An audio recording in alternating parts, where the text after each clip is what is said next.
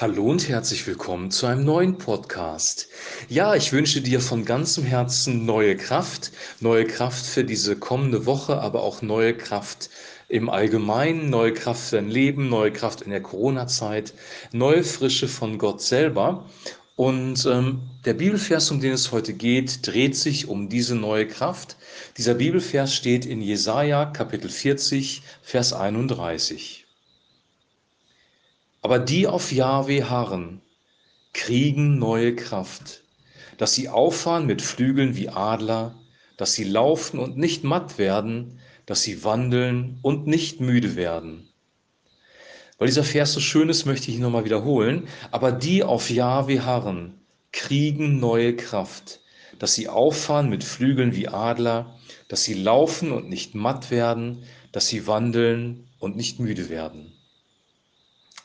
Das erste, was mir auf diesem, an diesem Vers aufgefallen ist, war der Begriff neue Kraft. Also es wird nicht unsere Kraft erneuert, es wird nicht irgendwie, ja, die Schwäche wieder so ein bisschen regeneriert, sondern wir bekommen neue Kraft. Also wirklich neue Kraft, neue Frische, neue Energie von Gott selber.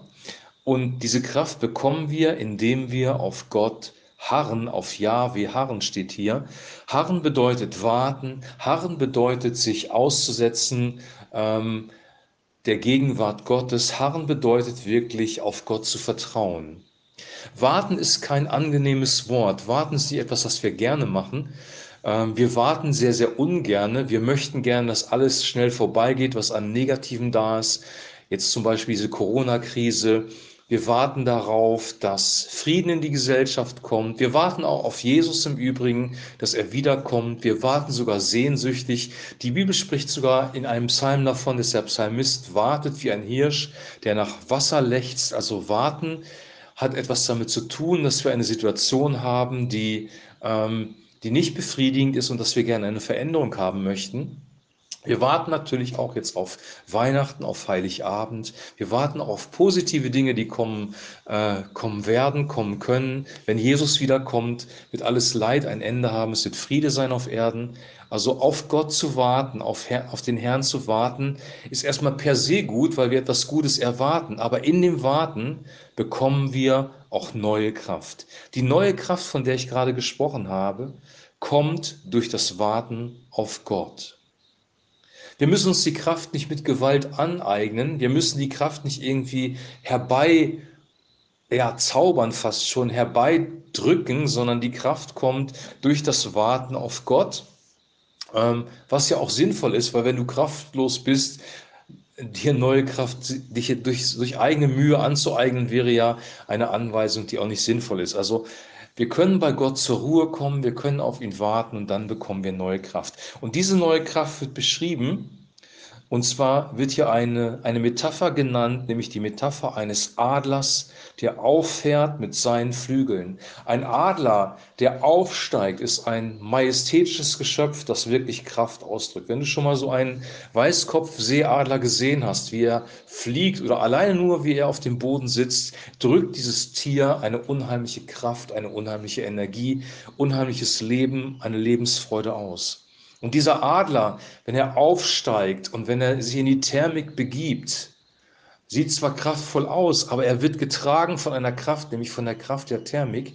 Wenn du diesen Adler segeln siehst, in schwindelerregender Höhe, dann ist das nicht seine Kraft, die ihn trägt, sondern es ist die Kraft der Thermik, es ist die Energie, die unter seinen Flügeln ist, die diesen Adler trägt. Und die Energie, die uns trägt, ist die Energie, die von Gott kommt. Und dann werden wir laufen und nicht matt werden, wandeln und nicht müde werden. Laufen ist auch etwas, was mit Energie, mit Kraft zu tun hat. Wenn du einen Marathon läufst, über 40 Kilometer sind das, dann brauchst du Kraft, dann brauchst du Ausdauer, dann brauchst du Energie. Und diese Energie kommt von Gott. Wir werden nicht müde, wenn wir wandeln. Also wenn du dich einsetzt, wenn du wandelst, wenn du gehst, wirst du nicht müde werden. Die Kraft von Gott erschöpft sich nicht schnell. Die Kraft von Gott trägt dich auch in den nächsten Tag hinein. Ist eine Energie, die, ähm, die größer ist als alles das, was wir uns hier auf Erden vorstellen können. Die größte Kraft im Universum ist die Kraft, die von Gott kommt. Gott hat eine unerschöpfliche Kraftquelle. Er ist allmächtig, allgegenwärtig, allwissend. Er hat mehr Kraft, als wir uns das jemals erträumen können. Er ist wirklich unsere Kraftquelle. Und ich möchte jetzt zurückspringen in den Vers 29, weil es ist auch eine wunderbare Verheißung. Also diese Verheißung, aber die auf den Herrn harren, kriegen neue Kraft, ist eine Verheißung für uns. Wenn wir das tun, wenn wir auf Gott harren, dann gibt er uns neue Kraft. Und in Vers 29 wird das auch erwähnt, er gibt dem Müden Kraft und Stärke genug dem Unvermögenden. Er gibt dem Müden Kraft und Stärke genug dem Unvermögenden. Vielleicht bist du unvermögend, vielleicht bist du kraftlos. Unvermögend bedeutet hilflos zu sein. Die Probleme des Alltags, die Probleme des Lebens nicht selber managen zu können. Und wenn du müde bist, hast du keine Energie mehr, deine Probleme überhaupt anzugehen. Und in dieser Situation gibt Gott Kraft dem Müden und Stärke dem Unvermögenden. Gott ist die Quelle. Gott ist derjenige, der dir Kraft geben kann. Wenn wir sowieso Kraft haben, wenn es uns gut geht, wenn wir genug Energie haben und die Fähigkeiten, das Leben zu meistern, dann denken wir manchmal nicht an Gott, so wie das das Volk Israel auch oft getan hat. Sie sind dann irgendwie auf andere Gedanken gekommen und haben sich nicht mehr an Gott erinnert. Aber wenn wir müde sind und merken, wir kommen mit dem Problem nicht mehr selber klar, gerade dann möchte er uns neue Kraft geben. Lass Gott deine Kraftquelle sein in dieser Zeit, in der wir jetzt leben. Lass deine Gott aber nicht nur in dieser Zeit deine Kraftquelle sein, sondern lass ihn allgemein deine Kraftquelle sein. Der Heilige Geist soll deine Kraftquelle sein. Der Heilige Geist soll dir Weisheit geben, Vermögen und Kraft. Das wünsche ich dir von ganzem Herzen, das wünsche ich auch mir.